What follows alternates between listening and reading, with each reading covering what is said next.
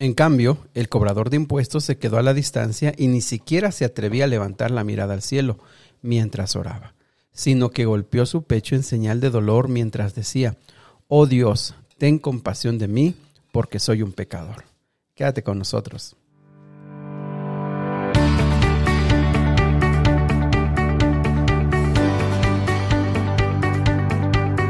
Muy buenos días, bienvenidos al plan Reavivados por su palabra. Estamos pasando ya los 60 días.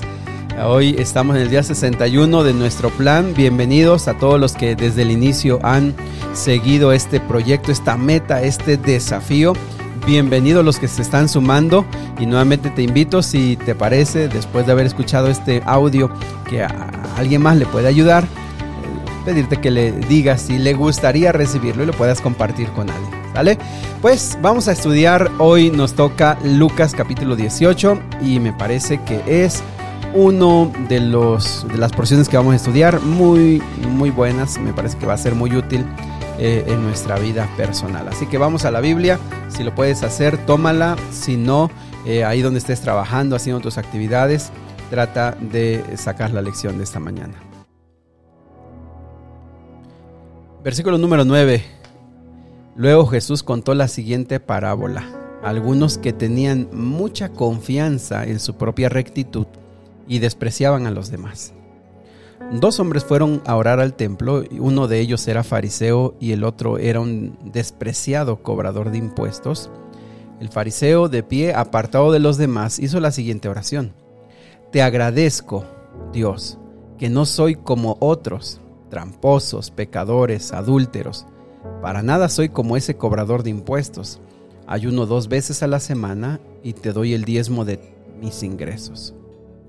En cambio, el cobrador de impuestos se quedó a la distancia y ni siquiera se atrevía a levantar la mirada al cielo mientras oraba, sino que su pecho golpeaba en señal de dolor mientras decía, Oh Dios, ten compasión de mí, porque soy pecador. Les digo que fue este pecador y no el fariseo quien regresó a su casa justificado delante de Dios. Pues los que se exaltan a sí mismos serán humillados y los que se humillan serán exaltados. ¿Por qué decía que esta lección es muy importante? Porque tiene que ver con la actitud, amigos. Eh, aquí Jesús presenta una comparación eh, de los fariseos con los publicanos. ¿Y, por qué era tan importante? Porque los fariseos habían desarrollado una religión en la que la salvación tenía que ver por las obras que ellos realizaban. La salvación tenía que ver con las acciones que ellos realizaban y consideraban que a través de esas acciones ellos estaban ganando el cielo. Y entonces por eso cuando los dos van hacia el templo eh, tienen diferentes actitudes. El primero basado en la seguridad y en la convicción de todo lo que ha hecho, él está seguro que él es mucho mejor, que él vale mucho más, que él está mucho más cerca de Dios. Y desde su punto de vista, al, ser tan estricto en todo lo que ha realizado, dice, yo no tengo pues mucha necesidad de que tú me perdones. No tengo muchos males que tú me puedas eh, decir. Y, y es que amigos, el corazón de las religiones paganas ha sido ese, el ganar el favor de Dios eh, fruto de mi esfuerzo, fruto de lo que yo hago y fruto de lo que yo le doy a esa deidad. Ese es el corazón de la religión pagana. Todo lo que yo hago por esa deidad, todo lo que yo hago por ese Dios, todo lo que yo le doy a ese Dios. A ese Dios lo tengo que aplacar con cualquier ofrenda que me pida. Y ustedes eh, saben perfectamente que en la historia ha habido religiones que han hasta demandado y han ofrecido a seres humanos con señal de una devoción muy, muy grande. Pero la religión de Dios no tiene que ver en, que se ganan las cosas por lo que yo hago, por lo que yo le doy, sino es una, la salvación que Dios da, es la salvación la da gratuitamente. Eh, Jesús vino a romper esa religión que ellos tenían, esa creencia que ellos tenían, y, estaba tan eh, enraizada que ellos estaban seguros que las riquezas, por ejemplo, eran evidencia de que yo tenía el favor de Dios. Y entonces, por eso que los fariseos, los escribas, siempre andaban buscando la forma de hacer más riquezas y no importaba despojar a las demás personas porque ellos decían es la forma en la que Dios me está bendiciendo y entre más riqueza tenían ellos decían yo tengo el favor de Dios.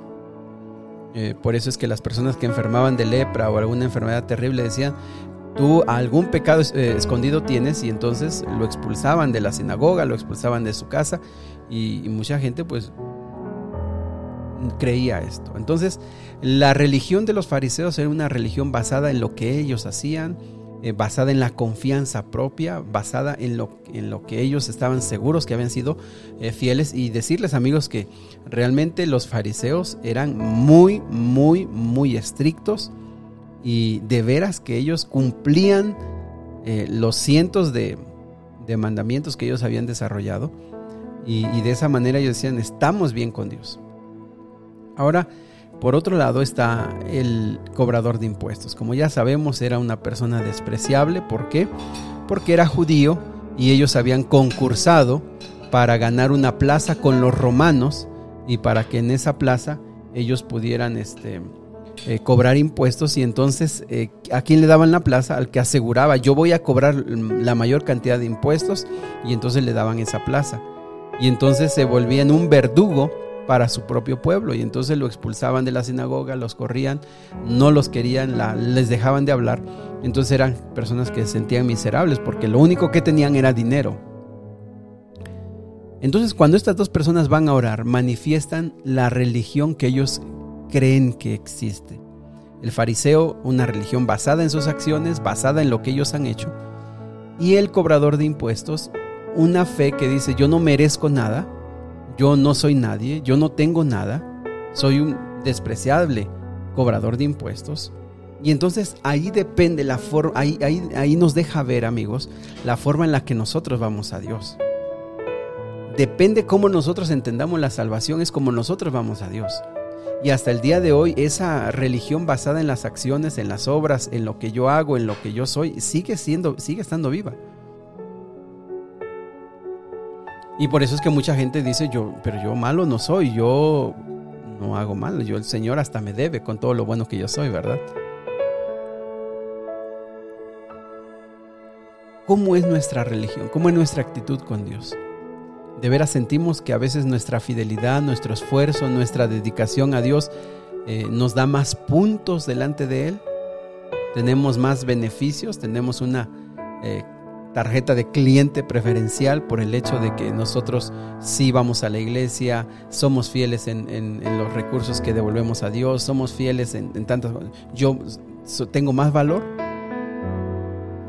Jesús quiso ayudarnos a entender más que la actitud del, del, cobrador de impuestos, quiso ayudarnos a entender a todos que nada de lo que nosotros hagamos, nada de lo que nosotros hagamos puede comprar la vida eterna, puede comprar sus favores. Jesús quiso ayudarnos a entender que cuando vamos a Él, lo que mejor podemos hacer es reconocer nuestras faltas. Porque Él es nuestro amigo, Él es nuestro Señor, Él es nuestro sanador. Y por supuesto, por supuesto, no quiere decir que siempre voy a ir con él a él llorando y sufriendo y reconociendo todo lo malo que soy. Por supuesto, hemos hablado bastante acerca de la oración. Pero cuando nosotros vamos a él no podemos llegar orgullosos de todo lo que nosotros somos y lo que hemos hecho. Porque nosotros delante de los demás hombres podemos decir, si yo me comparo con uno o con otro hombre, puedo decir que soy más o menos. Pero estimados amigos, delante de Dios nosotros ni polvo somos.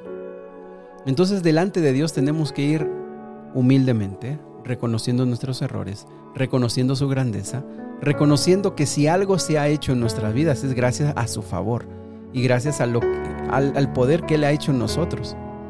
La humildad delante de Dios nos ayuda a reconocer nuestras necesidades y también nos deja ver en dónde Dios todavía tiene mucho, mucho por hacer. Apreciados amigos, es cierto que el Señor nos va a dar victorias. Es cierto que el Señor nos ha dado victorias y, nos ha ayudado y Él ha vencido el pecado en nosotros.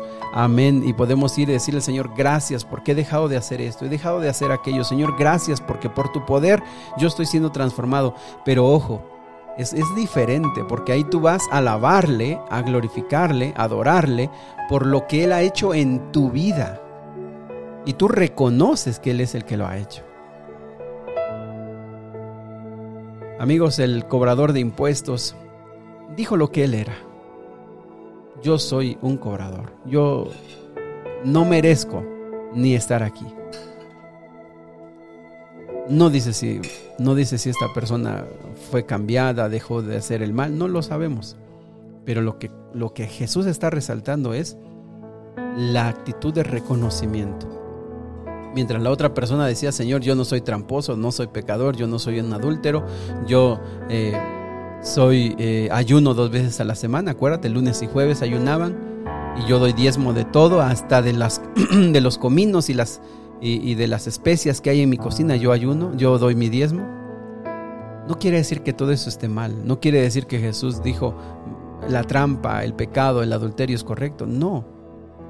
Solo que cuando tú lo haces para decir que eres mejor que otros, solo que cuando tú lo haces para sentirte mejor que los demás, solo que cuando tú y yo lo hacemos para sentir que a eso, gracias a eso, nosotros estamos más cerca de Dios o que gracias a nuestra fidelidad Dios nos tiene que recompensar, entonces hemos perdido el sentido de que es por gracia todo lo que nosotros recibimos. Todo lo que nosotros somos y tenemos y llegaremos a tener es por la gracia de Dios y es para su honra y su gloria. Y que si es cierto que valemos mucho y es cierto que Dios nos ha llenado de talentos, la única lo único que podemos hacer es agradecerle, porque ayer escuchamos, antier escuchamos, que esto tiene que ver con dones que Dios nos prestó. Así que yo no puedo decir es que yo soy, yo tengo. Lo hemos hecho porque Dios nos los ha permitido y porque gracias a Él hemos tenido los talentos, gracias a Él hemos tenido la vida. Y si yo lo tengo es por Él y para Él y hasta que Él lo decida. Así que amigos, cuando nos damos cuenta qué es lo que somos, entendemos que le debemos mucho a Él y que vivimos para honrarle, para glorificarle. Y es por eso que vamos a Cristo con mucho respeto, con mucho amor, reconociendo lo que Él es, adorándole. Porque cuando vamos a Cristo no vemos nuestra grandeza, vemos la grandeza de Él y su poder. Y es por eso que entre más grandes somos, más humildes somos, porque la humildad nos ayuda a reconocer de quién lo hemos recibido y para quién lo hemos hecho. Que Dios nos bendiga, que Dios nos ayude y que este día podamos eh, cambiar esas actitudes, porque esas actitudes nos, nos, nos afectan en toda la vida, en todo nos afectan. Que Dios nos bendiga. Vamos a orar. Querido Dios y Padre, ayúdanos a ser humildes, ayúdanos a reconocer nuestros errores, ayúdanos a reconocer todo lo que todavía nos hace falta cambiar. Ayúdanos a reconocer, Señor, que tú eres la fuente de poder y que esa actitud humilde, sencilla y de reconocimiento pueda también estar en nuestro matrimonio. Que dejemos de ser pretenciosos y de reclamar derechos y de reclamar autoridad. Que procuremos amar, procuremos bendecir, procuremos reconocer lo que otros hacen por nosotros. Que Dios nos, eh, Señor, que tu bendición esté con nosotros, Señor. Es lo que, lo que pedimos hoy, que tú nos bendigas. En el nombre de Jesús. Que Dios me los bendiga, mis amigos, que pasen un excelente día y si Dios lo permite, nos vemos el día de mañana. Y si te parece que este audio le puede ayudar a alguien, te invito para que se lo compartas.